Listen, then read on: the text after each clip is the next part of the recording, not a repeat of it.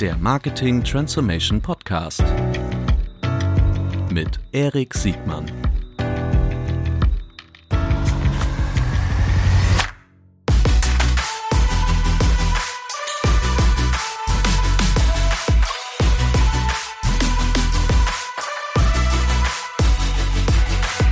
Herzlich willkommen zu einer neuen Folge des Marketing Transformation Podcasts. Heute mit Dr. Jochen Schlosser. Heute wird's datengetrieben und nerdig. Jochen, schön, dass du da bist. Ja, freut mich auch hier zu sein. Es ist ja draußen nicht mehr ganz so warm, von daher habe ich es auch äh, ohne Schwitzen bei euch ins Büro geschafft. Sehr gut. Sag mal, ähm, stell dich kurz vor und äh, dann steigen wir gleich zu deinen Aufgaben und zu deinem Unternehmen ein. Können wir gerne machen. Also ich bin Jochen, bin bei Adform, äh, bin da für alles Mögliche rund um Strategie verantwortlich, insbesondere aber, was wahrscheinlich die meisten Leute auch interessieren wird, das Thema Produktstrategie. Also was bauen wir denn gerade so, was, was stellt uns als besonders dar und was bauen wir in den nächsten drei bis fünf Jahren und bin äh, als äh, Informatiker auch in den Bereichen Technologie und eben Architektur bei uns relativ tief unterwegs, sagen wir mal so. Also von daher breites Feld, passt Strategie ganz gut. Sehr gut. Was äh, hast du davor gemacht? Auch davor habe ich eine ganze Menge gemacht. Also ich habe ja mal promoviert, das heißt, äh, ich habe mich mal mit dem Thema ähm, Virtual Drug Discovery auseinandergesetzt. Da habe ich so äh, Virtual, große Virtual was? Drug Discovery, Wirkstoffentwurf, Drogenentwurf. Ah, also. Ja, im äh, Pharmaforschungsbereich. Das heißt, da habe ich so ein bisschen als Data Scientist gearbeitet, habe große Modelle gebaut, wie man vorhersehen, vorhersagen kann, welche Droge, also welcher Wirkstoff für welche Krankheit denn wohl geeignet ist, um dieses ganze zehn Jahre Forschungsverfahren zu verkürzen, äh, eben durch Virtualisierung und eben riesige Computerarchitekturen. Das habe ich vier Jahre gemacht. Dann war ich in einem Startup, habe so Backend-Databases gebaut, so komprimierte Verfahren, äh, viel fürs Marketing und Advertising da schon gearbeitet, was ja eben extrem faszinierend ist bis heute, welche Datenmengen halt einfach produziert werden und da durchgeschifft werden müssen. Dann bin ich zurück nach Hamburg gekommen, dann habe ich bei der Otto-Gruppe ein bisschen gearbeitet und dann habe ich drei Jahre in einer Agentur gearbeitet bei Unique Digital, heute Syzygy Media ähm, und äh, war da für alles Mögliche rund um Überraschung, Daten, IT, Programmatic und eben äh, solche Themen um Data-Driven Advertising verantwortlich.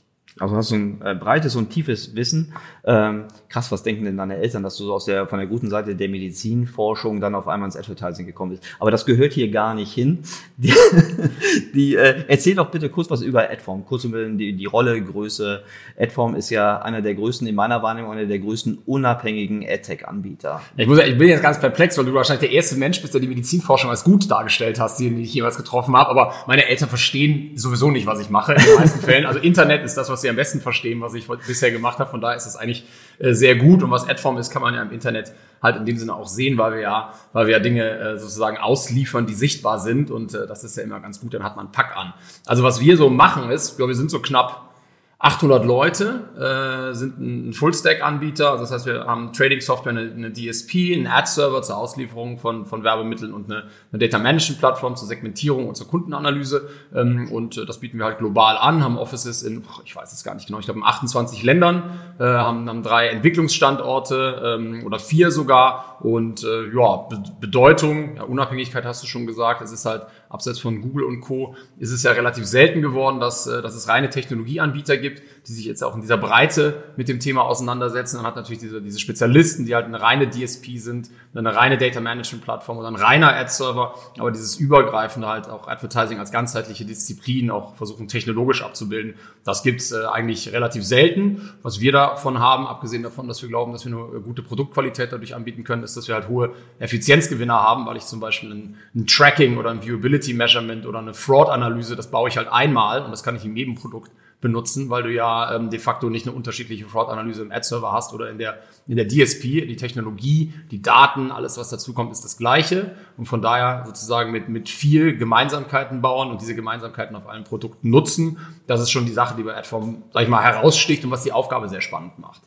Wenn ich äh, mich nicht täusche, seid ihr mal so entstanden, also zumindest habe ich euch so wahrgenommen, dass ihr damals so aus der Ad-Server-seitigen eher mit Agentur, Schwerpunkt, äh, ihr wart diejenigen, die als erstes verstanden haben, medienagnostisch so marktfähige Produkte, äh, gerade dann auf der Ad-Server-Basis, damals gab es noch nicht viel, viel mehr, ähm, an Agenturen zu verkaufen und teilweise auch an Direktkunden. So, kannst du ein bisschen so die Evolutionsstrecke äh, aufzeigen, wie ihr, wie ihr auf der Produktseite äh, weitergewachsen seid? Weil ihr seid ja in der, vielleicht auch mal für alle, die jetzt noch nicht so tief in der, in, in, in den ganzen Akronymen und in den ganzen da haben wir noch mehr. Der, so, aber äh, mal auf so einem ganz High-Level-Sicht, ihr seid ein AdTech-Anbieter, ihr seid kein Martech-Anbieter, also korrigiere mich, wenn ich das falsch habe, ihr seid ein AdTech-Anbieter, ihr seid diejenigen, die zwischen zwischen, Werbetreibenden und, und Endkunden äh, die Infrastruktur bereitstellen, damit äh, die richtige Information zum richtigen Zeitpunkt über das richtige Medium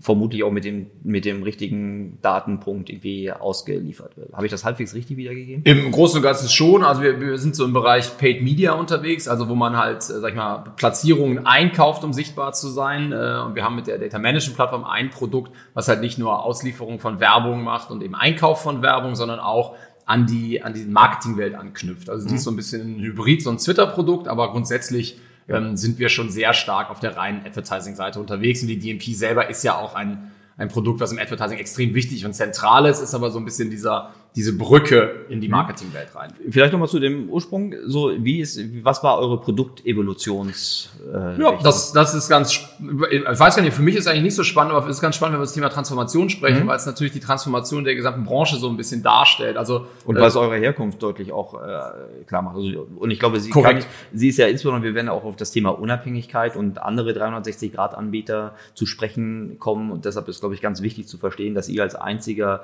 europäischer Player ja auch spezifischen Werdegang äh, gegangen seid bei ihr. Das, das ist richtig. Also wir haben äh, vor 17 Jahren angefangen, äh, aus, aus Skandinavien raus, aus Kopenhagen raus und haben das Thema ähm, Ad-Serving halt angegriffen mit, mit, der, mit, dem, mit dem Auftrag eben oder beziehungsweise mit der Beobachtung im Markt, dass es wahnsinnig kompliziert war damals, übergreifende Reichweitenreports zu kriegen. Jeder Publisher hat einzelne Zahlen rausgeliefert, die musste man irgendwie mit irgendwelchen Hypothesen und Formeln in einem Excel-Sheet zusammenwerfen, aber wirklich eine zentrale Tracking-Messinstanz, die über alle Publisher misst und dann gemeinsam das zur Verfügung stellt, das gab's 2002 so in dem Sinne nicht wirklich, zumindest nicht viele. Okay, das ist ja auch äh, vielleicht auch überraschend, weil der Ad-Server an sich ja eines das älteste AdTech-Instrument ist, was wir so kennen, oder? Also wenn man den Webserver nicht dazu redet, aber der Ad-Server ist doch ist schon mit das Älteste, aber du musst ja, dann sind wir bei so einem ganz modernen Thema eigentlich wieder, der Kreis schließt sich ja oft, mhm. du musst ja dieses Drittparteien, dieses Third-Party-Cookie haben, was halt übergreifend gemessen werden kann. Und äh, ohne so eine, eine, einen Drittdienstleister können übergreifende Messungen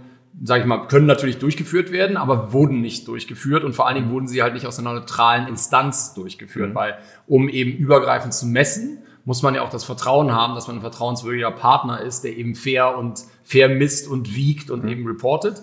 Und das war damals eine riesige Lücke im Markt. Da gab es sehr wenige Anbieter und äh, damit hat Adform halt quasi angefangen mit weil der Auslieferung von Werbemitteln und dem Messen, wie oft sie ausgeliefert Weil die meisten, also für die Historie, weil die meisten Ad-Server damals sehr eng mit dem Publisher oder sogar Publisher-seitige Ad-Server waren, also Stichwort Yahoo zum Beispiel, Korrekt. als einer der größten Display-Lieferanten und sagen wir mal, äh, mögliche Zielkonflikte, was Reporting-Güte äh, angeht, äh, dadurch bestanden haben. Ja, absolut. Das, das, das trifft, findet man ja heute weiter im Markt, dass es halt eben Publisher-Ad-Server gibt und Third-Party-Ad-Server. Und der Third-Party-Ad-Server äh, ist immer ein bescheuerter Name, aber das ist eigentlich der Publisher-unabhängige Ad-Server, der für, die, für, die, für den Einkäufer, für den Advertiser übergreifend mitmisst und reportet und äh, dafür sorgt, dass eben Transparenz herrscht, wie die Auslieferung gelaufen ist. Das war die erste Evolutionsstufe. Ja. Ich gehe davon aus, dass damals nahezu 100 Prozent eurer Kunden Agenturen waren und ihr wenig bis ein zu vernachlässigendes Direct-Advertiser-Geschäft hattet. Das äh, würde ich jetzt aus dem Bauch raus bestätigen. Ich habe die Zahlen jetzt nicht parat, war damals ja noch nicht da. Da war ich noch an der Uni und habe mich mit, mit äh, Join-Datenbanken und Streaming-Infrastruktur beschäftigt. Aber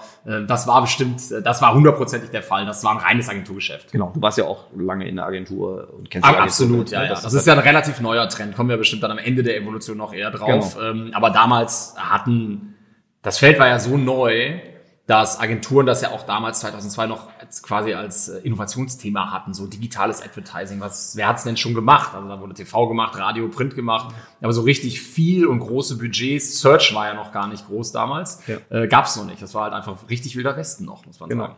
Und äh, damals und teilweise auch heute noch wurden auch äh, insbesondere Technologiedienstleistungen, so trivial sie teilweise mittlerweile auch sein mögen. Also Ad-Serving ist ja heute nicht mehr, das reine Ad-Serving ist ja heute nicht mehr die ganz große Kunst. Ähm, es war ja auch ein Erlösmodell. Ne? Also Ad-Serving, also Technologiekosten. Das war, die, das war definitiv ein, ein echtes, äh, ein echtes margenstarkes Produkt. Man darf ja nicht vergessen, was die Leute sich heute immer, Entschuldigung, was die Leute sich heute immer nicht vorstellen können oder wenn man nicht in der IT drin ist in der Entwicklung, weiß man das auch nicht. Alles, was wir heute machen, dieses ganze Big Data Processing, dieses komplexe Event Streaming, also diese riesigen, wir sprechen ja von Hunderten von Milliarden von Datenpunkten, die in, in Echtzeit durch die, diese großen Systeme fließen. Das gab es, diese Systeme gab es damals nicht. Die Volumen waren natürlich auch ein bisschen kleiner, aber die Engineering-Aufgabe, das zu bauen, und zwar nicht zu bauen auf großen Standards, die es heute als Open Source Systeme gibt, sondern alles sich selber auszudenken, zu gucken, dass es skaliert, dass es läuft, dass es nicht zusammenbricht. Mhm. Das war halt einfach viel, viel komplexer. Heute kann man Leute, die sowas machen, auf dem Markt einkaufen, die sagen, ich habe das hier schon mal gemacht, da schon mal gemacht, die haben eine mhm. riesige Erfahrung. Wenn man damals zu jemandem gesagt hat, ich brauche jemanden, der einfach Unique Visitor in, einer, in unter von einer Sekunde berechnen kann über beliebige, sage ich mal, Website-Attribute oder Dimensionen, dann war das 2003, 4, 5, 6, 7, auch 8, 9, 10 immer noch wenn das nicht vorberechnet war, sondern in Echtzeit passieren sollte, dann war das eine richtig, richtig hohe Kunst. Das ist bis heute nicht einfach, aber damals war es fast unmöglich. Und in, jetzt sagen wir, in den 2000ern war ja, vermutlich ist das heute immer noch so, die, die wesentliche, das wesentliche Optimierungskriterium für einen Ad-Server die, die, die, die Geschwindigkeit, also die Latenz, die zwischen, zwischen äh, Seitenaufruf und äh, Werbemittelauslieferung äh, ablief, ohne dass dann noch wahnsinnig viele Recalls waren mit über weitere Daten. Auf jeden Fall. Also da, da, das ist äh, ja. heute aufgrund auch der Tatsache, dass diese Technologie so reif geworden ist, gar nicht das Ad-Serving per se, das ist quasi indirekt mitgereift, sondern diese Basistechnologien. Also wer sich jetzt damit auskennt, sowas wie wie, wie ein Kafka-Queues, wo halt einfach hunderte von Milliarden Datenpunkten mhm. durchgepumpt werden können, die extrem gut skalieren, wo man ein paar neue Knoten hinzustellt im, im Cluster und dann kann man auch einmal das Doppelte halt verarbeiten. Das gab es damals nicht. Das war damals richtig hohe, Schu richtig hohe Kunst, richtig gute Leute. Mhm. Ähm, und das hatte ich ja eben gesagt, als ich in einem Startup gearbeitet habe, wo wir diese Datenbanktechnologie gebaut haben, dass viele Kunden hatten einfach die Anfrage, große Tracking-Unternehmen, wir wollen unter einer Sekunde die äh, Unique Visitor auf einer Webseite berechnen mit ein mhm. paar Millionen oder hundert Millionen äh, Besuchern. Das war mit Standardsystemen nicht möglich. Da konnte man sich damals echt mit differenzieren, technologisch halt mhm. tatsächlich auch.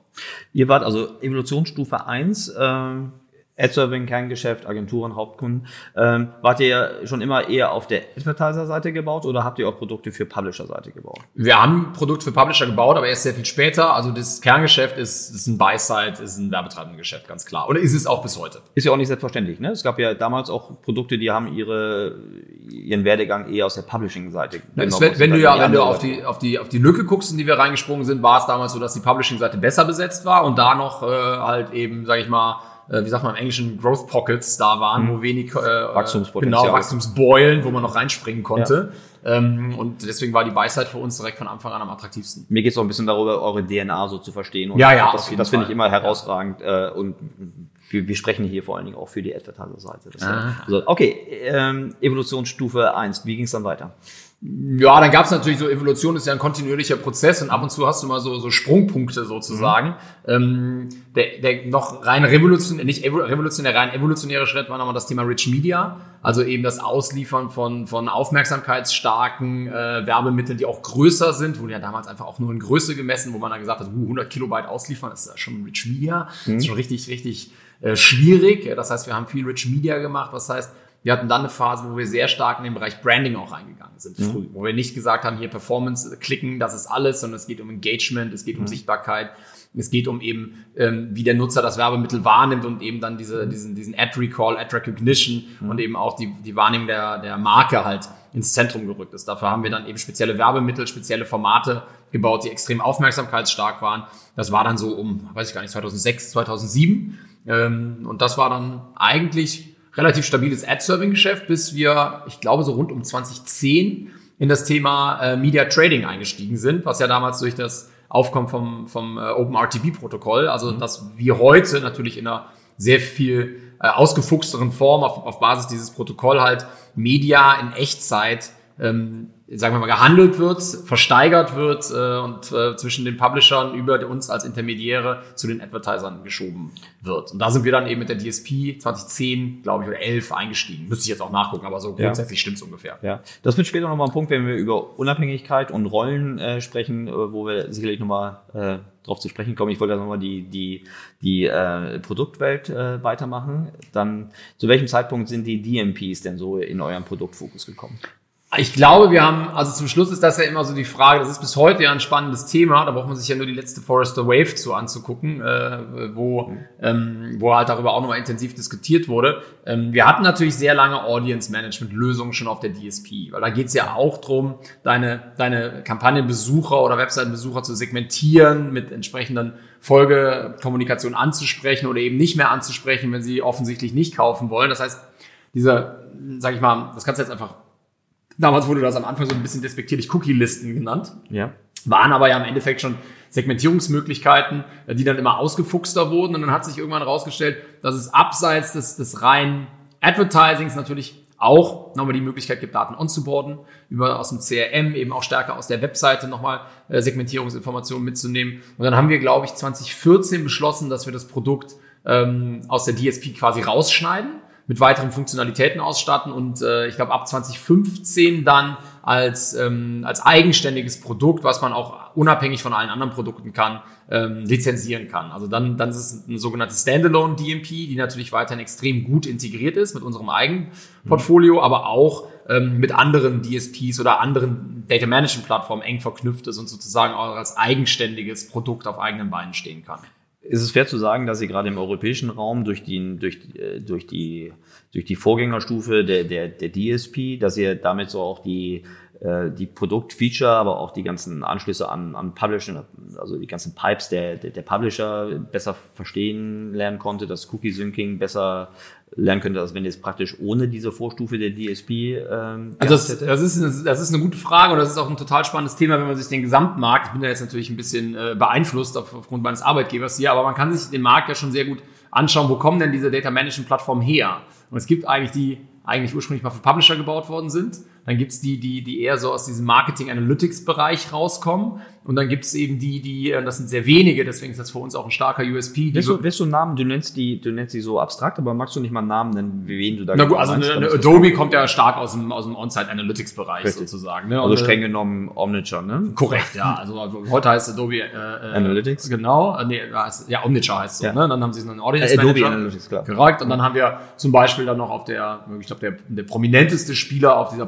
Publisher-Seite ist natürlich heute Salesforce DMP, mhm. ehemals Crux, mhm. die durch den äh, den Kauf durch Salesforce natürlich auch sehr stark in diese CRM-Welten äh, eingebunden werden. Und das sind so die beiden, wo man sagen kann, das sind wahrscheinlich die bekanntesten, was diese, diese Heritage angeht. Oracle Blue Kai kommt auch stark aus dem Marketing, aus dem CRM-Bereich halt mhm. auch ähm, und äh, aus dem ich würde mal sagen, so aus dem reinen, aus dem reinen Advertising-Bereich ist es am ehesten noch, würde ich sagen, Turn, die auch auf Basis, also Mobi heute, die auf Basis von einer DSP halt gebaut wurden. Und dadurch ist genauso, wie du sagst, das Verständnis für ähm, Cookie-Matching, also ID-Abgleich äh, für, das, für, die, für die Themen rund um Tracking, rund um Viewability, den Anschluss an die großen Publisher-Systeme, ähm, nicht die On-Site-Daten erstmal im Fokus mhm. zu haben, sondern die Media-Daten im mhm. Fokus zu haben. Ich glaube, diese Stärken sind auf vielen der Systeme bis heute halt sichtbar und äh, das ist für uns auch immer ein starker USP und auch ein starker Argumentationspunkt, wenn wir, wenn wir mit äh, Kunden sprechen, dass wir eben im Advertising-Bereich A, das Geschäft sehr gut verstehen, gute Berater haben, äh, gute Technikexperten haben, aber auch das Produkt da natürlich, äh, sage ich mal, seine,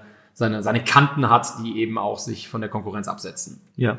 Okay, gut. Also die, ähm, wir waren stehen geblieben bei, bei der DMP als eigenständiges, unabhängig äh, lizenzierbares äh, äh, Produkt. Äh, ist das dann so der, ist das die letzte Evolutionsstufe, auf der wir uns heute gerade befinden? Ich würde sagen, vom Name her ist das schon so die letzte, letzte mhm. Stufe, äh, was, was die Produktlinien hier angeht. Ähm, es gibt natürlich noch immer Dinge, die sich entwickeln. Also auf dem Ad-Server zum Beispiel haben wir schon mhm. immer Product Retargeting gemacht, äh, relativ mhm. lange auch. Wir haben jetzt letztes Jahr eine neue Dynamic Creative Lösung äh, aufgebaut. Da finden auch gerade bei uns intern Diskussionen statt. Das ist immer das Thema dann auch stark aus einer, aus einer Strategie und aus dem, aus dem Go-to-Market getrieben. Ist das eigentlich alles ein Ding oder kann man das auch wieder einzeln lizenzieren? Ähm, und das Thema Ad-Serving, Dynamic Creative und Product Retargeting ähm, sind, sind da schon ganz spannend und gerade das Thema DCO, also Dynamic Creative Optimization, ähm, kann man bei uns auch inzwischen Zeit als Einzelprodukt kaufen. Es wird tatsächlich in der Realität zu 95 Prozent immer mit dem Ad-Serving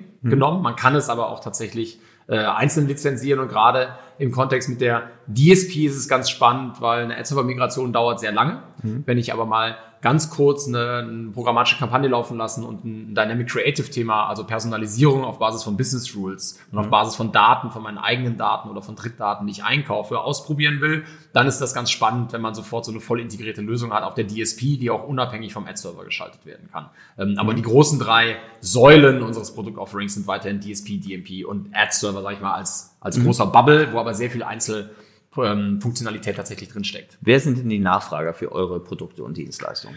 Na gut, die Agenturen sind historisch gesehen unsere unsere First, äh, unsere unsere ersten Kunden gewesen. Also das das äh, das erste ähm, Target Segment, was wir da hatten. Äh, jetzt kannst du da natürlich differenzieren zwischen den in Independent Agencies, also den unabhängigen Agenturen äh, und den den Holding Groups, äh, die halt eben global aktiv sind. Äh, die sind bis heute sehr sehr wichtige Kundensegmente für uns natürlich. Und seit wenigen Jahren, das ist wie auch die Transformation, die wir in der Branche auch sehen, sind äh, Advertiser ähm, starke Kunden geworden von uns. Auch das Wachstum da ist sehr, sehr, sehr spannend. Äh, und da sprechen wir eigentlich von bis. Also sehr viele nationale, große Advertiser, aber auch paneuropäische große Advertiser, globale Advertiser, bei Adform hauptsächlich liegt mit unserer äh, sag ich mal, DNA zusammen, äh, globale mit äh, europäischem Headquarter, also die halt wirklich auch von hier selber global gewachsen sind. Äh, die finden es natürlich toll, dass wir auch unser, unser Headquarter hier haben, unser C-Level hier sitzen haben und sie engen strategischen Austausch haben können. Und dann sind wir natürlich auch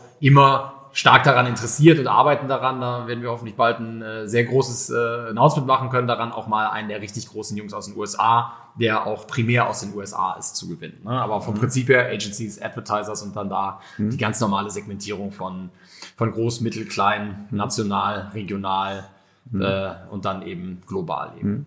Der Trend, dass ähm, gerade so Direct-to-Consumer-Advertiser ähm, sich ihren eigenen Tech-Stack aufbauen und keine Intermediäre dazwischen haben, aus welchen Gründen auch immer, ähm, der ist ja, der geht ja nicht nur für euch, das gilt ja auch für die anderen äh, Marktbegleiter ähm, und sicherlich nach, nach Branche und nach, nach Advertising-Zielen oder nach Vertriebsmodellen unterschiedlich ausgeprägt. Hat euer DMP-Produkt euch da besonders geholfen, immer mehr Direct-Advertiser-Beziehungen zu entwickeln?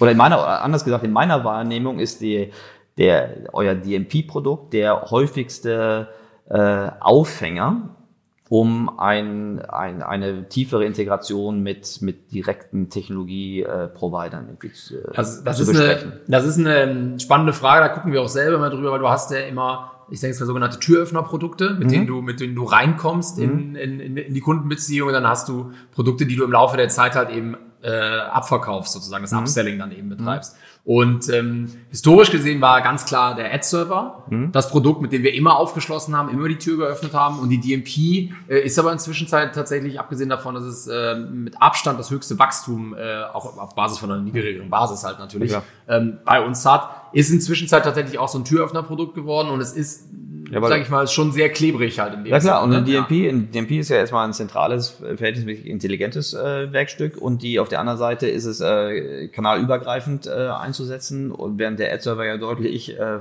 sagen wir mal, im, im Display-Rich-Media-Bereich angesiedelt ist. Du wirst ja keine... Das stimmt, wobei das so ein bisschen unterschätzt wird als, als, als zentrale Tracking-Instanz, weil du natürlich sehr viel aus dem Bereich äh, Social Search mitmessen kannst, weil deine On-Site und deine E-Mail-Aktivitäten mitmessen kannst, auch Dinge wie, äh, sage ich mal, Soft-Conversion, Hard-Conversions, also wurde der, der Kauf auf der Webseite jetzt noch storniert und so weiter und so fort. Da wird schon mehr mitgemacht, als viele Leute heute mitgemacht, ersten Blick aber würden ja. wir architektonisch als erstes drauf kommen, dass wir den Ad-Server als führende Instanz für, also die, den Single Point of Truth für, für, für Tracking kanalübergreifend einsetzen? Das hängt immer davon ab, wie du, ähm, wie du aufgestellt bist vom Reifegrad her. Ne? Also wenn du, wenn du jetzt, sag ich mal, an, verstanden hast, wie du eine DMP einsetzt und jetzt nicht gerade im ersten Beratungsprojekt denkst, so, ach, das ist ein riesen Hype, sollte ich mir vielleicht mal angucken, ähm, dann ist, und das sieht man auch in den Produktanforderungen für die DMP, eine DMP ähm, verstärkt und zusehend ähm, das, das zentrale, sage ich mal, Produkt für dich, auch aus unserem Portfolio. Das sieht, sieht man auch bei uns in der,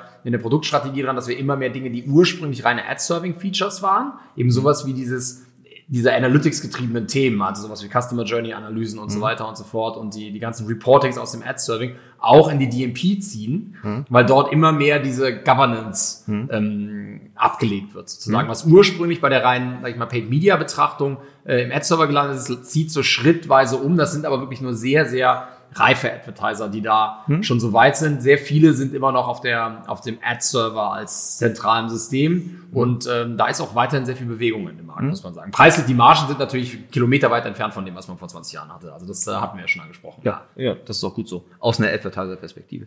So, das mit Sicherheit, die, äh, ja. die ähm, jetzt so, ich würde gerne ein bisschen auf das, ähm, auf das, auf das Wettbewerbsumfeld und auch vor allen Dingen die, die Struktur eurer Nachfrage irgendwie reinzugehen. Ich habe, ähm, ich versuche immer Muster zu erkennen, welche Art von Advertiser, also nach Geschäftsmodell und Reifegrad, sich für welche Art von technologisches Konzept entscheiden. Also meistens irgendwie so ein, ein Full-Stack, also ein 360-Grad-Anbieter versus ein Best-in-Breed, äh, eine Best-in-Breed-Architektur, ohne da jetzt schon irgendwie gleich eine Wertung reinbringen zu wollen. Ja, ja, klar. Da gibt es bestimmt nicht einen ein Konzept, was ja in jedem Fall äh, immer richtig ist. Äh, dennoch, glaube ich, kann man ja schon, äh, sagen wir mal, gewisse Muster schon so isolieren, welche Art von Advertiser most likely zu einer Adobe geht, zu einer Salesforce, zu einer Google oder zu einer Adform.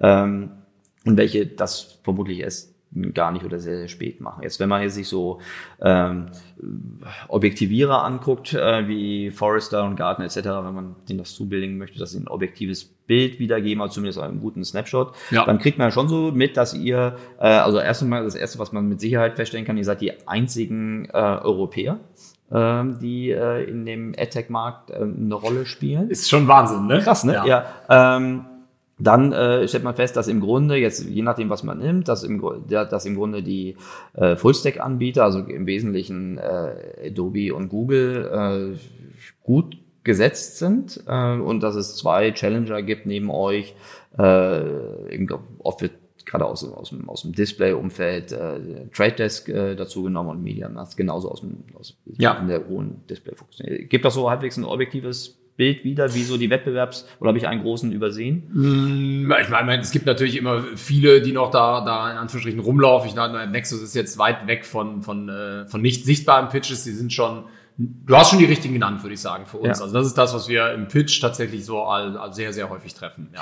Jetzt interessiert mich natürlich auch sehr stark, was du erkennst, welche Advertiser sich auf welcher Basis für welche Art von Technologielösung erkennen. Und du bist ja, du kennst ja beide Seiten, du kennst die Agenturwelt und du kennst aber auch äh, so mal als, aus der Technologie-Vendoren-Seite äh, hast du ja mit beiden Seiten zu tun. Ne? Das ist mit der ja. Agenturwelt als auch mit der Advertiser-Welt. Die Agenturwelt ist mir jetzt erstmal kurz egal, wenn ich das so sagen darf, aber von den, von den Advertisern, die direkte eigene Tech-Stacks aufbauen. Ja. Was, ähm, was kriegst du da in deinen Pitches oder wenn du RFQs äh, bedienst, was kriegst du damit? Weil, gerade wenn sie sich zwischen Sie haben ja innerhalb der Unabhängigen ja eigentlich gar keine andere Wahl als euch. Ne? Die, für die ist doch die Wenn Entscheidung. Wenn du Fullstack haben willst, genau. dann, äh, also eigentlich, dann, dann ist unsere Differenzierung sehr einfach. Genau. Ja. Also das heißt, die haben doch eigentlich nur die Wahl zwischen, zwischen einem der, der größeren und da würde ich gerne mal auf die Rolle, sofern du magst und kannst, der, der, der Googles und Adobes eingehen. Ich weiß nicht, ob wir Salesforce noch irgendwie dazu ziehen müssen, weil die ja eigentlich so richtig im AdTech nichts haben. Die sind schon sehr marketingorientiert ja, genau. weiterhin, ja. So, ne? Und die, aber dann sind wir uns da einig die äh, was deren was deren Hypothesen oder Prämissen sind, wenn sie sich äh, so, so einem Technologieauswahlprozess äh, nähern. Also kannst du ein Muster erkennen? Kannst du sagen, dieser Advertiser-Typ ist eher wahrscheinlich, dass er zu Google geht? Oder mal anders gesagt, vielleicht, was sind denn eigentlich aus deiner Sicht, dein Sales Pitch, was sind eigentlich die Vorteile der, der, der Unabhängigkeit? Und dann möchte ich auch verstehen, Unabhängigkeit wozu? Also Unabhängigkeit zum eigenen Mediengeschäft oder Unabhängigkeit zu, äh, zu anderen Gewerken? Also wir sind natürlich zum Mediengeschäft und zum Datengeschäft weitestgehend unabhängig. Da haben wir Partnerschaften, ähm, die wir natürlich leben und pflegen und auch äh, eben versuchen dann äh, weiterzuentwickeln für, für den Benefit der Kunden. Aber wir haben ja, das ist ja die Unabhängigkeit jetzt im Vergleich zu einer Google zum Beispiel, wir haben ja keine eigenen, keine eigenen Media. Also wir haben kein YouTube, wir haben kein eigenes Netzwerk. Äh, und in dem Sinne bevorzugen wir da. Ihr habt aber, aber ihr habt eine DSP, die ihr betreibt. Also Korrekt. ihr seid schon Marktteilnehmer. Also wir sind Marktteilnehmer und Technologieteilnehmer. Das heißt, wenn wir auswählen können zwischen, zwischen, zwischen Technologie eins oder zwei, dann würden wir natürlich äh, äh, unsere Technologie bevorzugen, in der Annahme, dass sie auch bessere Ergebnisse liefern. Wenn sie das mhm. nicht tut, merkt der Kunde es offensichtlich und schmeißt uns raus, weil mhm. äh, ansonsten würden wir unseren Job nicht machen. Aber wir sind zumindest nicht Ähm, also das heißt nicht, dass zum Schluss, wenn du dir mal die Margensituation anguckst, ähm, will den Kollegen nichts unterstellen, also auf gar keinen Fall, aber wenn man draufschaut und man hat so ein, man, man hat Auditing-Rechte etc., was man als Advertiser ja gerne hat, mhm. und man sieht, dass eine, eine Technologie, ähm, eine Technologie-Fee von 10% zieht, dahinter hängen noch 90%, die dann auch nicht ganz, aber lassen wir es mal so stehen, mhm. in den, in den, sage ich mal, Media-Bereich reingehen, auf jeden Fall nicht für deinen Partner, dann ist ja schon die Frage, wo landet das, warum landet das, was für ein Recht habe ich das zu steuern oder wie viel Transparenz habe ich da drin. Ja, das ist ja primär ein Transparenzproblem. Das ist ein Transparenzproblem, ja. genau, aber zum Schluss ist, ist es halt bei uns offensichtlich, dass wir weniger Incentive haben, die Ströme zu steuern. Darf ich noch mal kurz sagen? Ja. Das Transparenzproblem, das würde jetzt zum Beispiel im weitesten Sinne auch zum Beispiel die Google-Welt betreffen, oder? Nur damit wir Ja, auf jeden Fall. Also ich meine, das ist ja, das ist ja gegebenenfalls, die Argumentation läuft ja eigentlich auf das Gleiche hinaus. Sie haben halt äh, eigene, sie haben nicht eigene Technologie, sondern eigene Inventare und müssen eine Entscheidung treffen, wann sie welche Inventare kaufen und äh, sie müssen das so machen, dass der Advertiser das Beste rauskriegt. So, das mhm. ist am Endeffekt, so wie jeder Sale, eine Vertrauensfrage. Mhm. So, wem vertraut man mehr? Mhm. Und wir haben einfach eine Dimension, äh, wo wir halt nicht gefährdet sind, äh, mhm. Dinge äh, nicht nur für den Advertiser zu machen, sondern auch gegebenenfalls für den, für den eigenen Benefit. Und das ist, aber zum Schluss, jeder Sale ist an der Stelle eine Vertrauensfrage. Das Gegenargument der, der Seite wäre jetzt, wir haben die besseren Daten wir haben die besseren Daten, wir können device-übergreifend besser, besser zumindest korrelieren als alle anderen im Markt.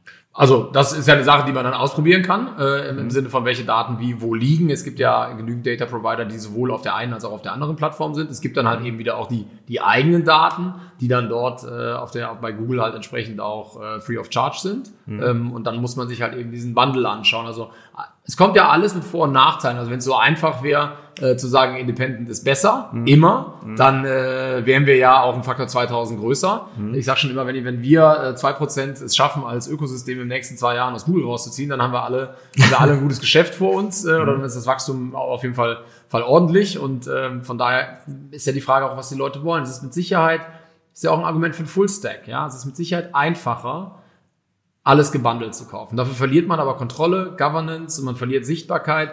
Ähm, gerade beim Thema Walled Garden, also hier dann noch Google als einer, ist das Thema Datentransparenz ja auch ein, mhm. eine Sache. Da hängen halt ganz andere Datenpötte hinten dran. Da gibt es viel striktere, auch aus guten Gründen und richtigen Gründen auch ähm, Rahmenbedingungen, was für Daten kriege ich eigentlich raus, was für Daten darf ich reinschicken und als reiner Technologieanbieter sind wir da schon auch, sage ich mal, offener, was äh, den Austausch von Transaktionsdaten angeht, weil bei uns sehr viel weniger sensitive Daten hinten dran hängen. Als reiner Technologieanbieter haben wir halt keine sensitiven Daten in dem Sinne. Wir haben natürlich heute aufgrund der Gesetzesänderung personenbezogene Daten. Ähm, diese sind aber pseudonymisiert und weitestgehend ähm, von Risiko befreit, weil wir einfach keine langfristigen Daten speichern und auch keine Logins auf der Plattform haben, weil wir keine Suchhistorien haben, wo halt eben drin steht, äh, nach welcher Partei ich gesucht habe, welche Krankheit ich habe und ähnlich. Und das ist dann halt auch wieder eine Risikoabwägung. Mhm. Ähm, in dem Sinne, was ist mir das wert, was ist mir das nicht wert, aber vor allen Dingen auch heißt das an manchen Stellen auch, Transaktionsdaten kriege ich aus so einem System nicht mehr raus, weil das nicht mehr ich will jetzt nicht sagen compliant ist, das ist ja auch eine, eine Risikoeinschätzung dann von den jeweiligen Partnern, mhm. aber das ist ja einfach nicht mehr möglich. Die Tür ist ja zu. Wie gehen die Advertiser damit um? Ich kann mir, könnte mir vorstellen, dass Finden Sie nicht gut. ich kann mir vorstellen, dass das ein Riesenspektrum äh, an, an auch äh, Konsequenzen äh, gibt, wie, wie das, die ein Advertiser dazu. Das ist ein Riesenspektrum. Zum Schluss ist die, die Aufgabe oder die Frage, das seht ihr mit Sicherheit auch in den Beratungen, wenn ich äh, zu einem Kunden gehe und der will selber ins Auditing, in die Governance reingehen. Der will Dinge selber machen, wie zum Beispiel eine Next Best Action Analyse, wie zum Beispiel eine Attributionsanalyse, welcher Kanal hat welchen Beitrag zum Erfolg und der will das datengetrieben machen, basierend auf diesen hoch, äh, diesen, diesen, diesen ganzen Millionen an Datenpunkten, die er dafür nutzen kann aus seinen eigenen Kampagnen. Dann ist das auf so einer Plattform nicht mehr möglich. Und das, das ist jetzt gar nicht äh, gut, gut oder schlecht gemeint. Ich glaube, es bleibt da wahrscheinlich aus Datenschutzgründen gar nichts anderes übrig an der Stelle. Auf einer Plattform, die halt viel neutraleren Ansatz hat, weil sie sehr weniger, sehr viel weniger Daten noch hat, ist das sehr wohl möglich. Das heißt, wir können schon Customer Journey Daten zur Verfügung stellen, äh, granular, mit sehr viel mehr Informationen. Wir können Attributionsanalysen damit ermöglichen. Und ähm, das ist was, was äh, viele Advertiser tatsächlich sehr wichtig finden. Du hast mal gefragt, ja. vielleicht auf das ganz kurz ja. zurückkommen. Welche Leute entscheiden sich denn eher für so eine Independent-Lösung ja. als für sowas? Du hast ja immer diese Dimension von, ich nenne es mal so CRM-Daten, On-Site Analytics, ähm, Owned Media Daten mhm. und dann diese Paid Media Welt. Wenn mhm. du ausschließlich in der Paid Media Welt unterwegs bist, mhm. dann tut dir das unter, unter, unter Umständen gar nicht so weh. Aber wenn du anfängst, dich mehr und mehr zu interessieren, wie was passiert auf meiner Seite, was wird da gemacht, was wird da gelockt, welche Kunden bewegen sich hier, wie schlägt sich das in CRM mit echten Transaktionen nieder oder wie sind die Loyalty Scores und so weiter und so fort. Diese Integration über diese, diese Datenpötte, sowohl in die Systeme als auch wieder aus den Systemen raus, das ist auf so einer voll integrierten Lösung einfach nicht mehr möglich. Und diese Leute landen sehr oft bei uns, weil sie eben über alle Grenzen hinweg, sage ich mal, rein integrieren können, aber auch wieder raus integrieren können. Also ich glaube, bei, bei fast allen ähm, der, der, der führenden Advertisern ist, äh, ist schon längst Mehrheitsmeinung, dass die, die Bedeutung von First-Party-Data so zentral sind, um sich gerade irgendwie von dem auktionsbasierten Paid-Media irgendwie teilunabhängig zu machen, dass das auf jeden Fall eine der Hauptzielrichtungen ist. Ja. Und das ist auch jetzt nicht mehr selbst bei den, nicht nur bei den, bei den Führenden, also bei allen, äh, sagen wir mal, in der Berliner Schule, bei den Direct-to-Consumer äh, Advertisern, die schon, schon hochkompetitiv unterwegs sind, sondern auch mittlerweile in der, in, in den bei den Followern äh, setzt sich das durch. Nur in der Realität ist das so, dass das, alles was du sagst, ne, die, das Auditing-Recht, äh, die, die, der, der, der Wunsch nach Transparenz, wofür eigentlich äh, Media-Investments äh, äh, ausgekehrt werden, äh, die, die Zusammenhänge kanalübergreifend wirklich aus einer Advertiser-Perspektive objektiv zu sehen, das wollen erstmal alle, also alle, die sich damit ernsthaft auseinandergesetzt haben. Die Umsetzung aber, weil dazu brauchst du ja viel, du brauchst, äh, du brauchst ein Medienverständnis, das haben die meisten, du brauchst aber auch ein Technologieverständnis und ein Datenverständnis. So, und bei den letztgenannten ist in meiner Erfahrung dann deutlich abnehmender Wirkungsgrad festzustellen, weil das nicht mehr äh, breit in der Organisation gleich gut vertreten ist. Und das muss auch bei euch bei den RFPs doch auch aufpoppen, dass äh, oder, oder irre ich mich da? Ist das nur in meiner Nö, du, also in den RFPs, die Frage ist ja immer, also es gibt mehr Leute, die die richtigen Fragen stellen können, als mhm. die, die nachher auch richtig die Execution machen können. Genau. So, das heißt, der RFP ist immer mhm. tip-top, mhm. aber ob das dann nachher auch wirklich zu diesen Wirkungsgraden führt, den man sich mhm. vorgestellt hat, das ist dann eine andere Frage. Und mhm. das ist so, der eine kann halt einfach, ein, ich sage jetzt mal übertrieben gesagt, einen Formel-1-Wagen fahren und der andere braucht halt eher dann doch das Ding, was halb automatisch fährt. Ja. Und das ist so ein bisschen auch der Unterschied zwischen zwischen den Ansätzen. Wir geben einfach dann nochmal die Möglichkeit, granularer zu integrieren und granularer zu steuern. Und das ist für mich auch in der Strategie eine der Hauptaufgaben, was wir lösen müssen, dass wir halt dahin kommen, dieses offene Ökosystem, mhm. was auch standardisiert ist, aber dadurch, dass es nicht unter einem riesigen Schirm liegt, schon doch noch mehr Heterogenität zulässt, ähm, versuchen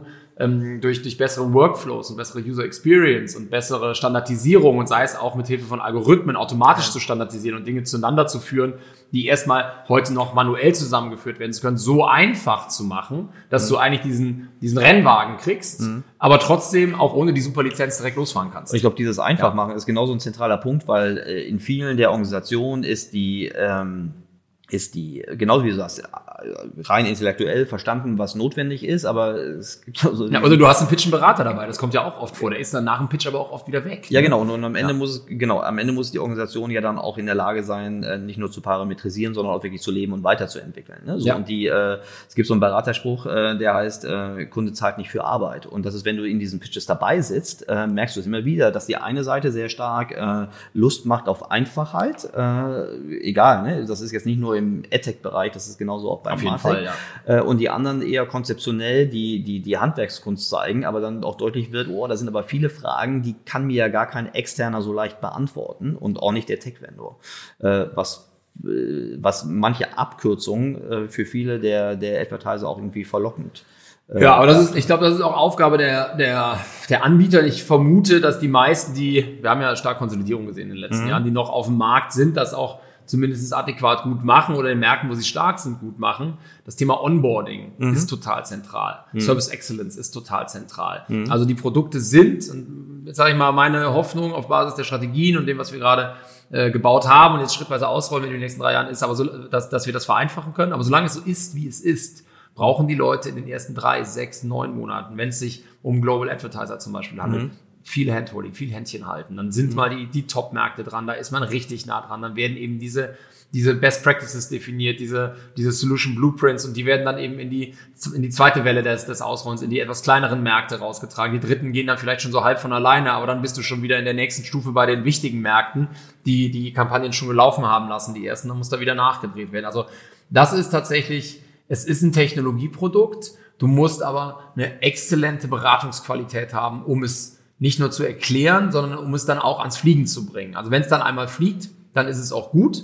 Ähm, aber der Aufwand, einen richtig großen Kunden global in die Luft zu kriegen, das ist nicht zu unterschätzen. Und das ist auch einer der Gründe, warum wir immer wieder nachsteuern und, und gucken müssen, was machen wir gut, was machen wir schlecht, wo müssen wir hin, was für Leute brauchen wir eigentlich, ähm, um das zu ermöglichen. Das Thema DMP ist ein Super gutes Beispiel. Ähm, jemand, der fünf Jahre lang Media verkauft hat, der kann morgen nicht anfangen, einfach so eine Data Management Plattform zu verkaufen, weil das ist genauso sehr ein CTO-Produkt, wie es mhm. ein CMO-Produkt ist. Da ist eine andere Beratungsqualität notwendig ist auch das, was du dir von deinen Kunden wünschen würdest, also für, für potenzielle Neukunden, was würdest du denen raten, worauf sie ihren, ihren, ihren Fokus, gerade was das Thema Erwartungshaltung und auch vielleicht so dieses, diesen interdisziplinären Ansatz, ist das ein CTO-Thema, ist das ein CMO-Thema, ähm, was würdest du dir, was würdest du denen als Tipps mitgeben, wenn sie sich dem Thema äh, AdTech äh, Evolution auf ihrer Seite äh, nähern wollen?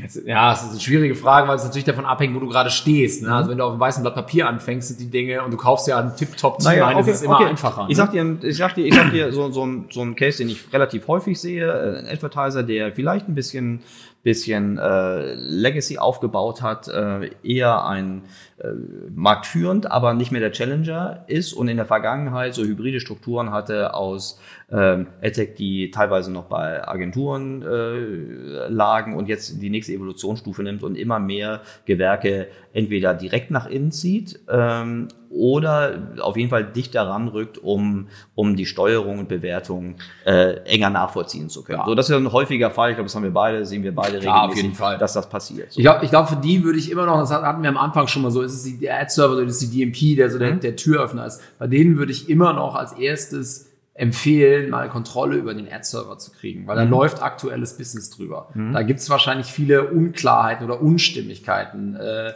Intransparenzen, die man auflösen die, die, die, berühmten Zähldifferenzen. Ja, und da einfach mal reinzugehen, zu gucken, dass man ein vernünftiges Tracking-Setup hat, dass man mhm. mal auf seiner eigenen Webseite guckt, dass man also einfach mal sagen wir so, das ist das Thema Governance. Ich mhm. muss nichts Neues bauen, bevor ich nicht zu zumindest 95 Prozent weiß, was ich habe, welche Kontrolle ich darüber habe und wie ich die Themen reinbringe. Das ist, ist für mich zentral. Der Wirkungsgrad ist ja auch toll. Ne? Du hast verhältnismäßig wenig Aufwand und sofort Effekte. Absolut, so, du ne? siehst es sofort. Und die Leute sind ja auch dann ganz froh, weil sie heute vielleicht auf sieben Dashboards gucken und ja. 28 Systeme bedienen müssen. Es fliegen vor allen Dingen auch, sage ich mal, nochmal, sage ich mal, Privacy Mhm. Compliance, es fliegen vielleicht auch überall noch hunderte von Pixeln rum, über die du dir gar nicht bewusst bist. Ja, nur weil wir jetzt seit 1, weiß ich nicht was, 2, 8 Jahren oder sowas im GDPR-Zeitalter sind, heißt das ja nicht, dass du da schon dass die Pixel schon ausgebaut. Ja klar, ja. aber das ist ja defensiv, aber nach, nach vorne gespielt haben die meisten ja so die Aha-Erlebnisse erstmal so Zählabgleichung. Total. Äh, so, ja. das ist äh, in meiner Erfahrung noch immer noch so ein riesen Aha-Effekt, wo, wo viele noch so einen Kleinwagen äh, jede Woche in die Alster schießen, einfach nur durch, durch, durch, durch Ja, kommt, wissen kommt, beide, kommt wir wissen, ne? wir wissen ja. beide, was wir meinen, so, dass, dass auf der einen Seite, auf der anderen Seite ist also Media Wastage dann auch äh, durch eine feinere Steuerung dann schneller erkannt wird, ohne dass ich jetzt irgendwie selbst was großartig neu mache. Das ist ja auch ein Thema, das ist ja was, was wir auch oft bei den, bei den Agenturen sehen. Das ist ja das Thema Inhousing wird ja oft angesprochen, auch mhm. gerade in der Transformationsphase. Am Ende kommt es doch oft dazu, dass es schon Bereiche gibt, wo man viele Dinge selber machen kann. Mhm. Hängt auch wieder davon ab, mit welcher Art von Agentur man arbeitet, aber ein echtes Mediawissen bei einem Advertiser aufzubauen, da mhm. muss man schon echt groß für sein. Mhm. Dass da jemand, der, der richtig große Media-Erfahrung hat oder der auch Deals mit Publishern ausgehandelt hat oder so zu einem, zu einem Advertiser ja. geht.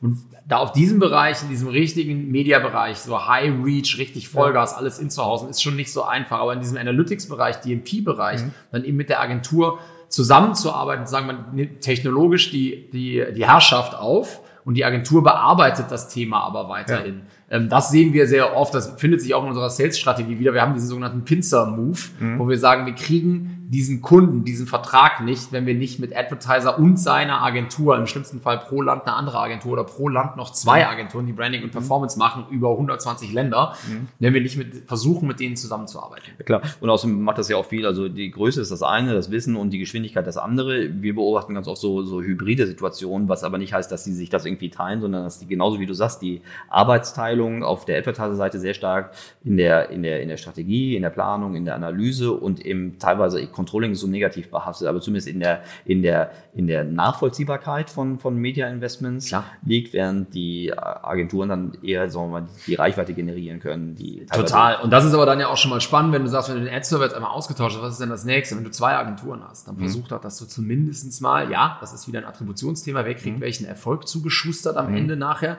aber dass du zumindestens mal strukturierten Datenaustausch zwischen diesen Agentur-Accounts aufbaust. Also wenn jetzt einer ein Prospecting macht, ein Branding macht und die sind im Performance-Bereich komplett unbekannt, dann spreche ich die Leute doppelt und dreifach an. Im schlimmsten Fall sind sie noch genervt. Auf Dann kann man über die Browser, ja. DMP nämlich dann mit sehr einfachen Mechanismen mal einen, einen, Austausch von Audiences machen und zu sagen, hey, die Leute, die ich hier habe, das sind 28 Millionen Leute aus der Kampagne, die hatten schon mal fünf Kontakte, die müssen nicht nochmal angesprochen werden in der nächsten Woche oder gerade die sollen nochmal ein Follow-up kriegen, dann aber eher mit einem Performance-Werbemittel, weil das Branding-Thema eigentlich durch ist. Und das ist gar kein richtig kompliziertes DMP-Setup. Das ist nicht so schwierig, mal zumindest einen Funnel durchzustellen. Also das wäre dann die zweite Stufe, wenn ich die richtig verstehe. Also erste Stufe erstmal lesen, nachvollziehen, äh, messen können. Also einfach nur äh, in das Account, Ja, ja. dass zum Beispiel das App-Service reinkommt. Ich vereinfache jetzt äh, zweite Stufe, ähm, die Orchestrierung, äh, die Rollen von, von mehreren Parteien und vielleicht von mehreren Messpunkten. Das würde ich auf jeden, das würde ich auf jeden Fall machen, bevor ich mich, bevor ich mich in dieses Auto reinsetze und nachher sage, das Trading mache ich selber, ja. Und ich will jetzt unbedingt auch wissen, welche DSP ich habe, finde ich das Thema gerade für den Advertiser auch zunehmend, äh, die, die, das Akt, den aktuellen Status quo zu kontrollieren, zu wissen, wo ich bin und mal zu strukturieren, wie ich welche Daten habe, zumindest eine erste Datenstrategie aufzubauen und dann im nächsten Schritt mal zu schauen, im letzten Schritt dann zu schauen, wie kriege ich das Trading unter Kontrolle, wie kann ich mit der Agentur besser oder wenn man sich denn dafür entscheiden sollte, ab einer gewissen Größe, ist das ja durchaus eine Entscheidung. Also ich bin da total neutral. Ich glaube, ich selber würde immer noch mit einer Agentur zusammenarbeiten, aber das ist ja jedem freigestellt, dann ob man komplett in-house oder nicht. Aber dann zu sagen, wie kriege ich denn diese Datenstrategie und diese Kommunikationsstrategie, die ich ja sowieso habe, in meine verschiedenen äh, äh, Personas, in meine Target Audiences, denn wirklich aus der, aus der reinen Datenstrategie oder der Konzernstrategie und Marketingstrategie in die Mediastrategie übersetzt. Und wenn ich vorher nicht, sage ich mal, die Daten unter Kontrolle habe und die Segmentierung unter Kontrolle habe oder zumindest eine Strategie habe, dann wird es echt schwierig, das auch in einem Pitch sauber zu formulieren. Das ist nicht unbedingt nur der reine Technologie-Pitch, sondern eben auch dann die Frage an die betreuende Agentur, Leute, wie machen wir das eigentlich gemeinsam? Ja. Also ist es fair und da auch Beratung reinzuholen Ist, natürlich. es- ne? ist, ist es fair zu sagen, dass diese Transformation dann, äh, sagen wir mal, so ein bisschen idealtypisch dann, dann den Weg nimmt, so erstmal die Transparenz, also erstmal sichten, gucken, wo Effekte sind, in, in, die, in die Verbesserung der, der, der Prozesse und des, des Austausches von, von Daten und Media-Investments und dann in der nächsten Stufe dann äh, eine, eine neu gefasste oder weitergefasste Arbeitsteilung zwischen den unterschiedlichen äh, Playern. Wäre das so ein, so ein Das würde aus meiner Sicht zumindest erstmal Sinn machen, das so anzugehen. Es ist ja immer die Frage, auch welche Kapazitäten man hat. Klar. Man kann ja auch gewisse Dinge gleichzeitig machen. Äh, die einen sagen halt, ich mache es gerade in-house, ich will es wieder rausgeben oder ich mache jetzt einen Kanal gerade nicht, den würde ich aber gerne mal reinholen.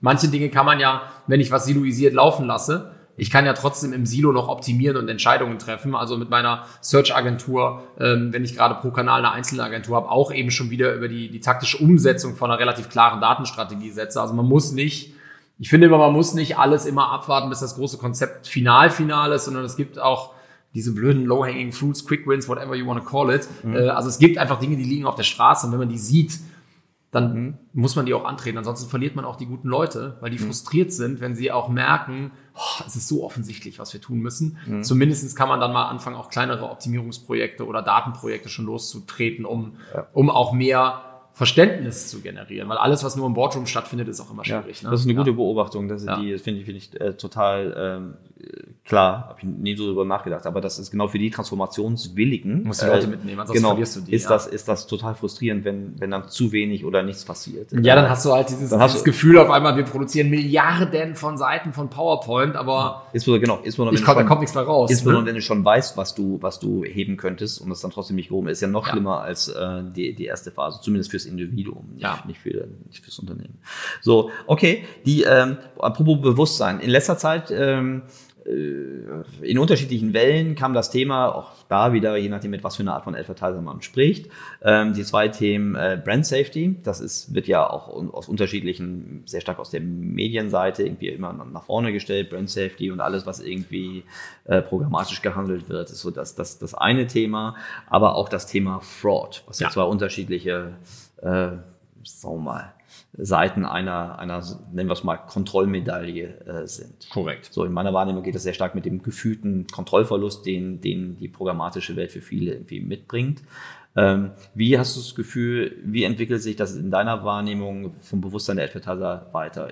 Meine Wahrnehmung, Fraud, jeder weiß, dass es das gibt, aber so richtig tief einsteigen tun wirklich nur die ganz wenigen Schlauen.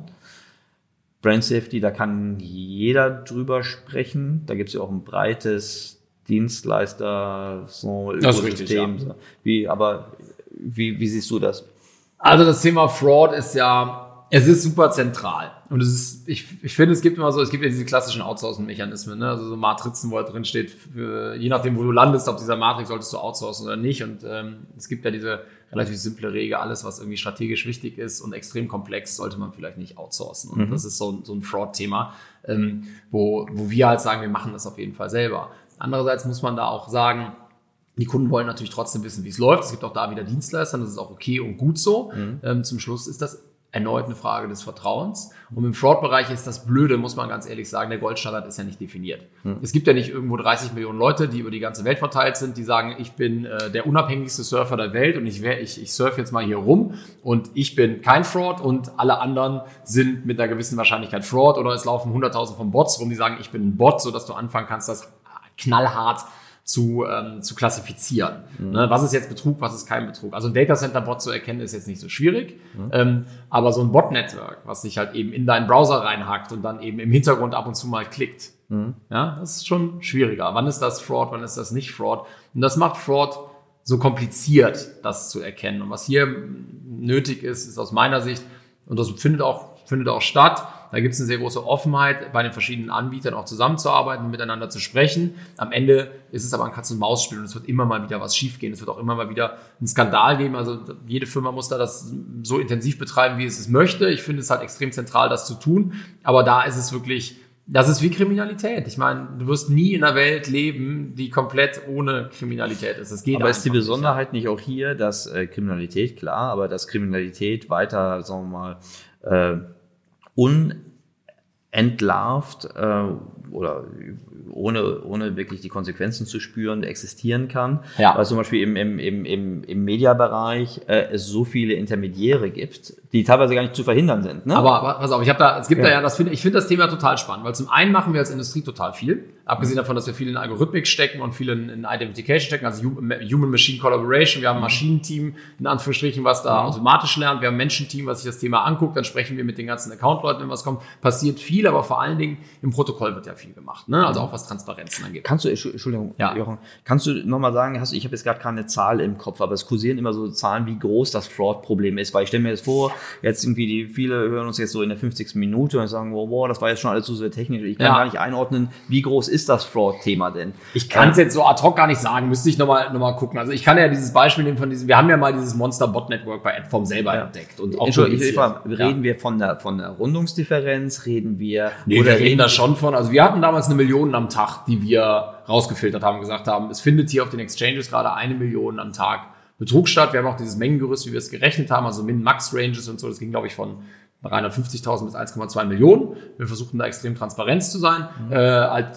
Fraud auf den Exchanges gesehen aus diesem einen Bot-Network. in, Wert, ne? in Wert. In Wert, in, Genau. in Media sozusagen. Ja, genau. ne? Angeboten. Die Frage ist immer, ob das jemand kauft. Das ist ja dann wieder die Frage. Wir haben aber gesehen, dass dieser, sage ich mal, dieses große Netzwerk versucht hat, einen Mediawert von ungefähr, sage ich mal, knapp einer Million pro Tag unters Volk zu bringen. So, wenn jetzt alle das gut erkennen, dann hat das keiner gekauft. Ähm, aber wenn es das- jemand nicht erkannt hat, dann Ja. hat es einer gekauft. Das heißt, wir sprechen da schon über, über ich meine, das, das Beispiel war ja damals, ähm, wir, wir haben das Ding Hivebot getauft, weil es halt Fake-URLs aufgebaut hat, die durch Hyphens, also Bindestriche, verbunden Mhm. worden ist und die auch einen Wortgenerator benutzt haben. Haben wir alles gefunden. Das ist ein super spannendes Thema. Habe ich mit der Reikon ja mal eine Kino Mhm. Ja. drüber gehalten. Ja. Ähm, das Schicken war wir, am schicken wir Ende. den Link in die, Ja, in die können wir machen, das können wir gerne machen. Da hatten wir am Ende ja, haben wir rausgefunden, zwei Jahre später, äh, das ist auch der Grund, warum ich mit Special Agents vom FBI bei LinkedIn befreundet bin, sozusagen. Äh, k- kam ja dann raus, dass das nochmal Bestandteil eines sehr viel größeren Netzwerks war. Das war dann das sogenannte EVE-Netzwerk. Äh, ich glaube, Hiveboard war Bestandteil von EVE äh, 2.1, Variante C oder sowas. Das lief auch über sieben Jahre. Also das kann man sich auch nochmal angucken. Das ist äh, 3V3 wurde das, glaube ich, geschrieben. Also EVE.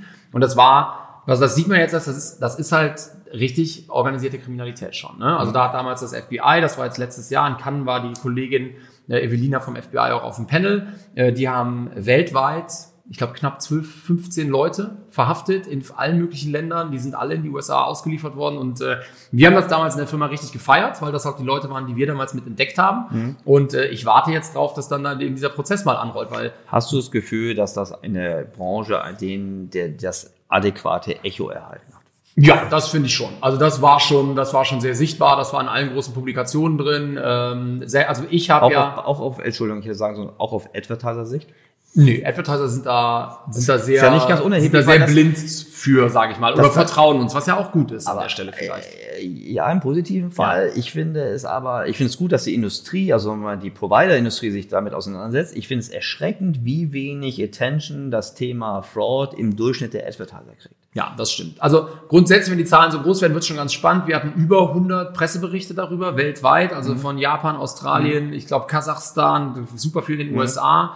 Wir hatten dann, ähm, äh, das waren auch Printthemen, da war, das war von uns mit mir, also ich war dann damals zu dem Thema auch in der FAZ drin und so Mhm. weiter und so fort. Das wurde schon gesehen, aber zum Schluss ist das immer, nennen wir es so, kurzer Erregungs- Ja. Spike und dann Ja. fällt das Ganze wieder ab. Ja. Also Ja. je nachdem, wie du unternehmerisch oder wie verantwortungsvoll du mit dem mit den Mediageldern deines Advertisers umgehen möchtest oder kannst, äh, sollte das Thema Fraud ja relativ weit oben sein. Das Problem ist so, wie genau wie du sagst, es gibt ja darauf keine einfache Antwort. Und Aber ich, ich, ich finde schon, dass es eine Antwort gibt, wo man schon drauf achten muss. Also wir haben ein System, Ja. wo man auch Risiko bewusst einkaufen kann. Es Was gibt ist- die Dinge, die, Antwort? mehr Risiko haben. Wenn ich zum Ja. Beispiel, es gibt diese Buchungsarten, ja, Ja. Also Run of Site, Run of Network. Wenn ich nicht sehe, wo etwas läuft, blind einkaufe. Ja. Und wenn ich nicht explizit sage, von welchem Exchange-Partner das kommt, dann habe ich per Definition ein höheres Risiko, Schrott einzukaufen. Das können wir schon mal festhalten. Das kann man ja schon so nicht nur festhalten, Fraud, ja. sondern das sind ja auch allein, wenn zum Beispiel Marktteilnehmer, die ganz normal meine Lieferanten sind, einfach andere Margenansprüche haben, als ich ihnen zubillige. Korrekt. Und da finde ich, kann man auch, das ist halt in dem Sinne schon was, da muss man halt sagen, also es gibt Dinge, die müssen wir als Technologiedienstleister einfach machen. So, Ja. und das ist, der- das ist der Ja. technische Kram. Da müssen, da, da, da muss sich auch meiner Meinung nach hoffentlich keiner drum kümmern. Das machen wir. Und das muss auch sitzen. Das machen wir auch in der Industrie und tauschen uns dazu aus. Das finde ich auch wichtig, dass das so ein Ding ist, wo man sagt, das ist nicht euer Problem oder unser Problem. Das ist ein gemeinschaftliches Problem. Und dann gibt es schon die Themen in der Kampagnenplanung und im Setup. Dann kommen wir auch zum Bereich äh, Brand Safety hier natürlich, wo du sagen kannst, ich kann Risiko schon minimieren. Also damals als, ich sagte das Thema Ads TXT Text, sagt ihr ja bestimmt Mhm, was. So die, die Autorisierung von Verkäufern. So ist, das Ding war live, wurde rausgeschaltet. Es hat anderthalb Jahre gedauert und das war schon ein Riesenerfolg, wie schnell das umgesetzt worden war, dass Leute, die nicht autorisiert waren zu verkaufen, auch nicht mehr verkaufen sollten. Es gibt Ja. bis heute DSPs und auch, auch äh, Kunden, die ausschalten und sagen, ist mir egal, du kannst auch von einem nicht autorisierten. Wie kann das passieren? Wie kann das Ist passieren? billiger.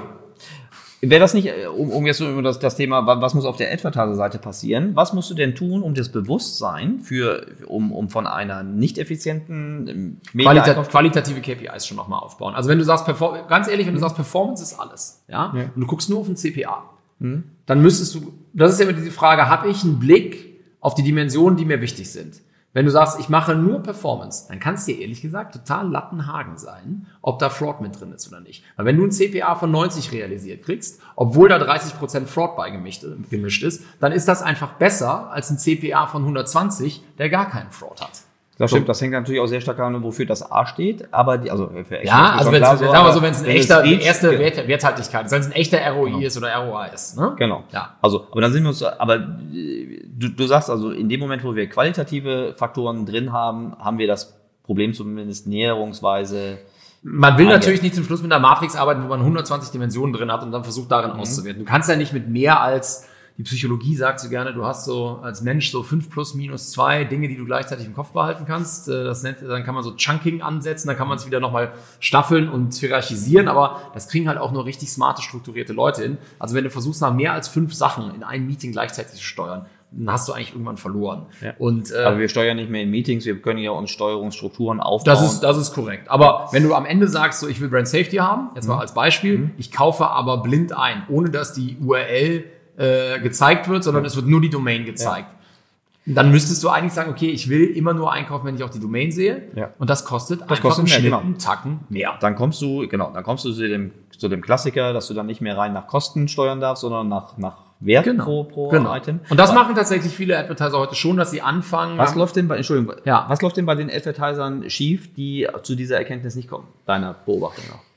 Und die Frage ob, ist ja, ob was schief läuft oder ob das nicht eher ein Lernprozess ist. Ne? Also viele Leute finden ja dann raus, also jetzt geh mal zu einem Advertiser, der eben, der ist ja kein Paid Media Experte, der ist ja Marketing Experte und der sagt, das ist mein CPA, das ist meine Neukundenakquisition und weiß der, frag mal die Advertiser, die du berätst, wissen die, was eine Run-of-Site und eine Run-of-Network-Buchung ist? Das und wissen die, das wissen die, das kennen sie ja schon lange. Äh, die wissen nur nicht die Konsequenz daraus. Gilt das international? Also ich habe ja, ich hab, ich hab international Agenturen, die wissen ja. nicht, was das ist. Ja, das, das gibt's auch. aber wir, wir haben es jetzt hier vor allen Dingen im Dachraum zu tun. Die wissen schon, also die kennen schon Buchungsarten, da ja. haben sie ja zu tun. Aber gehen wir weiter, äh, was zum Beispiel äh, Non-Disclosed Agency Trading Desk Produkte angeht. Das, ja. ist, das ist ja, das ist ja, so mal vertraglich festgehalten. Äh, macht das alle Tore und Türen offen für gewisse, vielleicht nicht so für so Themen in die, in die, in die Brand Safety und vielleicht auch nicht in die Fraud, weil das anders definiert ist, aber dass damit die Advertiser-Ziele ausreichend gut zu den adäquaten Kosten erreicht werden, ist zumindest schwer nachvollziehbar, um es mal ganz vorsichtig auszudrücken. Ich sag mal so, alles, ich finde es im Performance-Bereich immer so,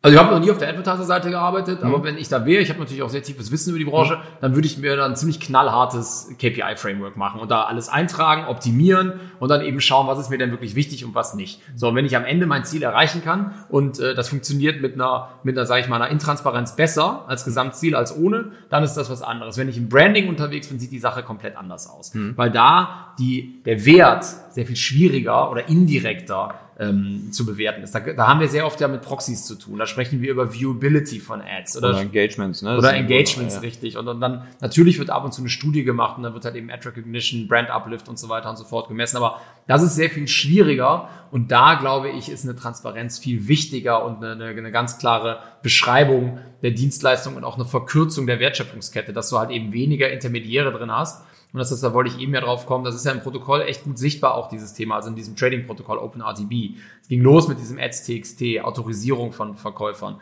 Der nächste Schritt ist ja jetzt dieses ads.cert.cert, also Certification. Mhm. Das ist die Authentifizierung von Verkäufern. Also, dass du wirklich halt mhm. nicht vom Verkäufer, vom Inventar, dass du dann mit kryptografischen, sag ich mal, Fingerprints nachweisen kannst, das Ding wird von X verkauft und das kommt auch wirklich vom Publisher Y und ist nicht irgendwie nochmal hintenrum dreimal umgebogen worden. Und dann gibt's ja jetzt auch demnächst, also das kommt jetzt in der nächsten Version von OpenRTV und da kommt auch dieses sogenannte Supply Chain Object, wo sich, äh, wenn es denn dann voll ausgerollt ist, die Leute halt auch eintragen, also die Intermediäre und sagen, ich habe das Ding angepackt, ich habe das Ding angepackt und kannst immer prüfen, ich reiche das weiter an den nächsten, der muss sich eintragen und dadurch wird sich schon mit der Zeit eine, eine erhöhte Transparenz und Sicherheit auch wieder abbilden lassen. Mhm. Das ist schon, ähm, deswegen meine ich halt so, wie blöd bist du oder wie gut bist du. Das ist ja auch eine Reise, auf der die Branche sich gemeinsam begibt sozusagen, wo man halt sagt, okay, da muss man halt noch mehr das ist ja im Endeffekt nichts anderes als so eine Ledger-Geschichte ähm, ja, aufzubauen. Aber am ne? Ende möchten wir auf der Reise ja in der Regel nicht der Letzte sein, weil dann hast du ja komplett, also im, im, im, im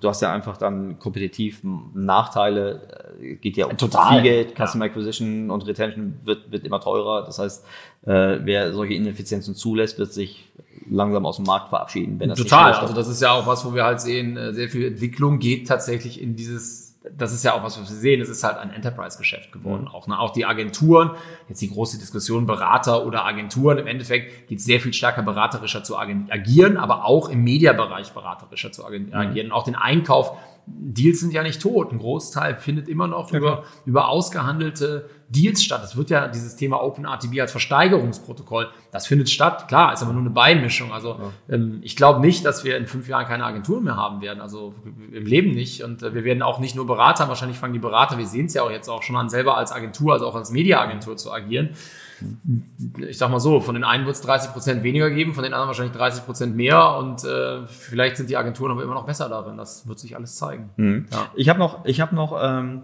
zwei abschließende Fragen. Die erste betrifft ähm, dein Unternehmen. Die, ähm, es war ja auch in der Presse, dass ihr zum einen ein ähm, einen weiteren Gesellschafter dazu gekriegt habt. Ich glaube, ein Private Equity Unternehmen, gerade die sogar das Wachstum schon im Namen haben. Korrekt. Ja. und äh, es gab aber auch eine Reorganisation. Vielleicht kannst du da kurz was zu sagen? Ja, also zum ersten Mal zum, zum, zum Investor, äh, Grow, G-R-O, also nicht G-R-O-W, das ist die dänische, dänische Variante von Grow, also mhm. wachsen. Das ist ein äh, Private Equity Investor, die fokussieren sich auf, äh, auf Softwareunternehmen, äh, B2B Softwareunternehmen, haben ein relativ reichhaltiges Portfolio und entsprechend halt auch sehr viel Erfahrung. Ähm, ist ganz spannend, auch im Kontext, was wir hier besprechen, im Kontext Enterprise Sales. Mhm. Also die, die haben sich uns angeschaut und haben halt auch gesagt, gerade in dieser Branche, die immer noch stark wächst, Mhm. Äh, wir sprechen ja immer noch über, egal wie sehr man sich beschweren kann, dass es nicht mehr so schnell ist wie vor fünf Jahren. Wir wachsen ja alle immer noch mit zweistelligen Prozenten. Das ist ja immer noch ein Wachstumsmarkt, der sehr mhm. interessant ist, auch gerade wenn man dann an Video und so weiter und so fort guckt, DMP auch noch immer sehr viel mehr.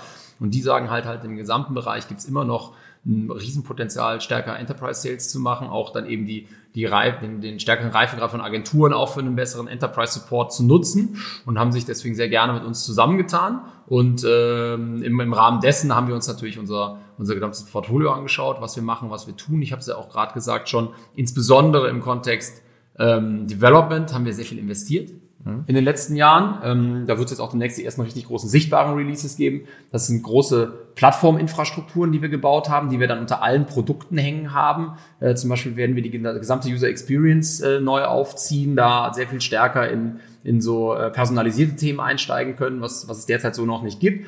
Hat aber zur Folge, dass wir über diese drei Jahre auch, auch sehr stark standardisiert haben, dass wir ähm, in manchen Bereichen schon es geschafft hatten, ähm, sage ich mal, gewissen Entwicklungsphilosophien zu folgen und eben unsere Teams nicht mehr als Produktteams aufzusetzen, sondern als Plattformteams, die sehr viel kollaborativer äh, arbeiten. Und das heißt, wir haben im Entwicklungsbereich jetzt einfach einen Schnitt gemacht, um eben diese Effizienzen halt A zu heben und auch manche Standorte zu stärken, äh, andere Standorte stärker zu standardisieren und eben nicht mehr diesem, diesem Produktsilo zu folgen, sondern dem Plattformansatz zu folgen. Das, das war so der Hauptteil der Reorganisation, ähm, weil wir da noch so ein bisschen sage ich mal, die historischen Strukturen abgeworfen haben. Und im Servicebereich geht es natürlich um, das habe ich eben schon gesagt, Service Excellence ist absolut notwendig. Also nochmal um weitere Professionalisierung zu schauen, wo wir was wie äh, machen, in welchen Ländern wir was machen, was wir zentral anbieten, wie wir global auch supporten und in den einzelnen Ländern. Das war wirklich auch der kleinere Teil der Reorganisation. Haben wir, ich glaube, Holger hat dazu auf Etsy ja auch, Holger Mews, mhm. äh, einen Artikel geschrieben, haben wir knapp zehn oder zwölf Leute von über 800 äh, sozusagen abgebaut, ähm, um eben stärker nochmal zu zentralisieren und eben auch unsere Prozesse auch unterstützt von eben mhm. absolut Enterprise Sales Experten hier an der Stelle nochmal fein zu tun. Am Ende, das darf aber nicht unerwähnt bleiben, geht es natürlich auch schon darum zu schauen, wo sind wir im Reifegrad mit der Industrie mhm. und ähm, die Zeiten, wo ein Investor gesagt hat, hey, ihr wachst x Prozent, ähm, das ist super, wir wollen das weitermachen, wir schmeißen jetzt einfach Geld rein, das kann in zweieinhalb Jahren komplett alle sein, dann schmeißen wir das Zehnfache nochmal rein. Die sind irgendwo auch vorbei. Also das, das, was Grow macht und wo sie fokussiert drauf sind, ist äh, Märkte, im, also ein Markt, der in etwas späteren Reifegrad ist, der halt eben konsolidiert, professionalisiert, aber immer noch stark wächst, eben dort nach Unternehmen zu suchen, die sie, ähm, die sie profitabel nicht profitabel machen, aber denen sie sehr starkes, profitables Wachstum erzielen können und dann eben gerne fünf Prozent weniger wachsen, wenn dafür die komplette organische Profitabilität, und ich rede da nicht irgendwie von einer EBIT oder EBITDA-Profitabilität, sondern wirklich unter der tiefsten Doppellinie, die du ziehen mhm. kannst, äh, vorhanden ist, um damit auch 100 Prozent sicherzustellen, dass, äh, dass egal was wir machen und wie der Markt sich bewegt, äh, dass wir halt stabil sind und in die nächsten Jahre so reinkommen, zusammen mit der neuen Servicing-Struktur und eben diesen Centers of Excellence, die wir in dem, im, im Development-Bereich aufgebaut haben. Mhm. Das äh, ist immer blöd, wenn man eine Reorganisation macht. Das wird auch gesehen, ist aber auch richtig so. Wir haben keine Geheimnisse und wir glauben, dass das jetzt richtig aufgesetzt ist, wir bestimmt für die nächsten drei Jahre gut aufgestellt sind, um unsere neuen Ambitionen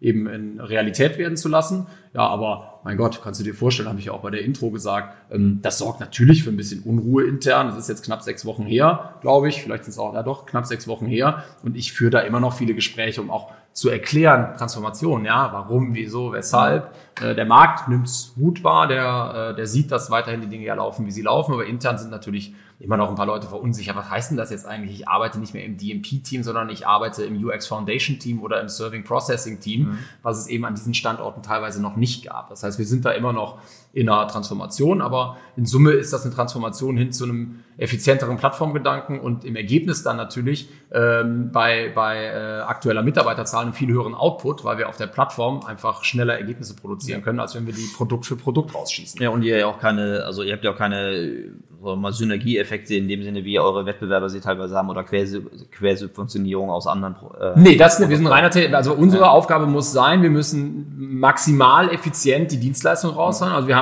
ach, ich weiß gar nicht wie viel, wir haben äh, über 1000 Server, ich glaube 1300 Server. Äh, das ist jetzt nicht wenig in acht Datacentern um die Welt. Wenn die irgendwie mit schlechter Software ausgestattet sind, dann haben wir nicht noch kurz ein paar Videoverkäufe, die wir hinterher schieben können, um zu sagen, naja gut, dann laufen die halt die Hälfte der Zeit leer. Ne? Also wir müssen schon und wollen das auch maximale Effizienz da haben. Das gilt zum einen für den Betrieb unserer Infrastrukturen, ähm, was, was echt viel Geld auch kostet. Ähm, aber wir glauben an der Stelle halt wirklich sensationell gut aufgestellt zu sein, auch weil wir da stark auf äh, so Containerization, Kubernetes Frameworks und so weiter und so fort heute schon setzen. Ähm, mhm. ist, glaube ich, etwas zu technisch, aber gerade auch im Servicing-Bereich und auch im Development-Bereich gucken, dass wir immer wieder streamline und gucken, mhm. dass wir halt eben effizient gute Produkte bauen können und nicht einfach gute Produkte bauen, wachsen und dann irgendwann feststellen, das, was habe ich jetzt gehört, dass Uber gesagt hat, vielleicht werden wir niemals profitabel sein. Ähm, ja. ja. ich glaube, das funktioniert für die vielleicht noch, aber im AdTech investiert niemand, wenn die Firma sagen würde, vielleicht werden wir niemals profitabel sein. Und für uns ist Profitabilität inzwischen Zeit wirklich beim, beim, ähm, beim doppelten, doppelten, doppelten Strich unten drunter angekommen und nicht nur irgendwie vor Abschreibungen, vor allen möglichen anderen Dingen. Und ähm, ja, da sind wir eigentlich jetzt mit der Struktur sehr zufrieden, aber wir haben alle auch immer noch viel Arbeit vor uns. Okay, cool. Ja. So, jetzt Abschlussfrage mit der Bitte um eine verhältnismäßig kurze Antwort. Verdammt, das kann ich doch nicht. Doch, äh, Sie, wie hältst du, du bist ja eh schon schlau, aber wie hält man dieses wahnsinnig schlaue Wissen weiterhin frisch und up to date? Ich, ich könnte jetzt sagen, ich lese ganz viel. Das stimmt aber nicht. Wir wollen nur die Wahrheit, ja. Ich äh, suche mir Firmen und Freunde und Leute um mich rum, die intelligent sind, die neugierig sind, die Spaß haben. Ich komme zu dir unterhalte mich mit solchen Menschen und versuche mich im Austausch vorzubilden, weil wir befinden uns in der Branche und auch grundsätzlich in der Software, wo wenig dokumentiertes Wissen da ist, gerade wenn es um Cutting, Bleeding, Edge-Themen geht. Vor allem wenig ehrlich objektiv dokumentiertes ja, Wissen. Und da muss man sich einfach mit, es geht darum, so suche ich mir jeden meinen Job aus, ich suche mir meine Jobs aus nach den Leuten, mit denen ich da sitzen werde, weil nur so stelle ich sicher, dass ich in drei Jahren noch gut bin und nur so stelle ich sicher, dass ich, äh, dass ich relevant bleibe für, für die Firma und auch für, für Unterhaltungen mit dir und dass die Leute sich gerne mit mir austauschen. Ansonsten geht das nicht. Neugierig sein, gute Leute suchen. Und das ist das Tolle an unserer Branche ja auch tatsächlich, dass wir so flache Hierarchien haben. Jeder ist irgendwie ansprechbar, jeder ja. spricht mit dir und das galt für mich vor zehn Jahren und wenn mich heute jemand auf einer Konferenz anspricht, dann sage ich auch nicht, ja. du, sorry, ich muss jetzt los, ja. äh, sondern ich nehme mir auch fünf Minuten Zeit. Und du bist gesprächsbereit und äh, neugierig, beides super positive Merkmale. Deshalb danke ich dir ganz herzlich. Das hat super Spaß gemacht. Mir auch. Ich habe auch schon wieder so wahnsinnig viel gelernt, wobei ich jetzt irgendwie 180 technische Fragen habe, die ich jetzt im Nachgang die nächsten zwei über Stunden. Über Kubernetes Orchestration und so, ne? Genau. Ja. So, und die, aber alle direkten technischen Anfragen bitte nicht über uns, sondern direkt an dich. So, ganz herzlichen Dank. Ich habe zu danken. Tschüss.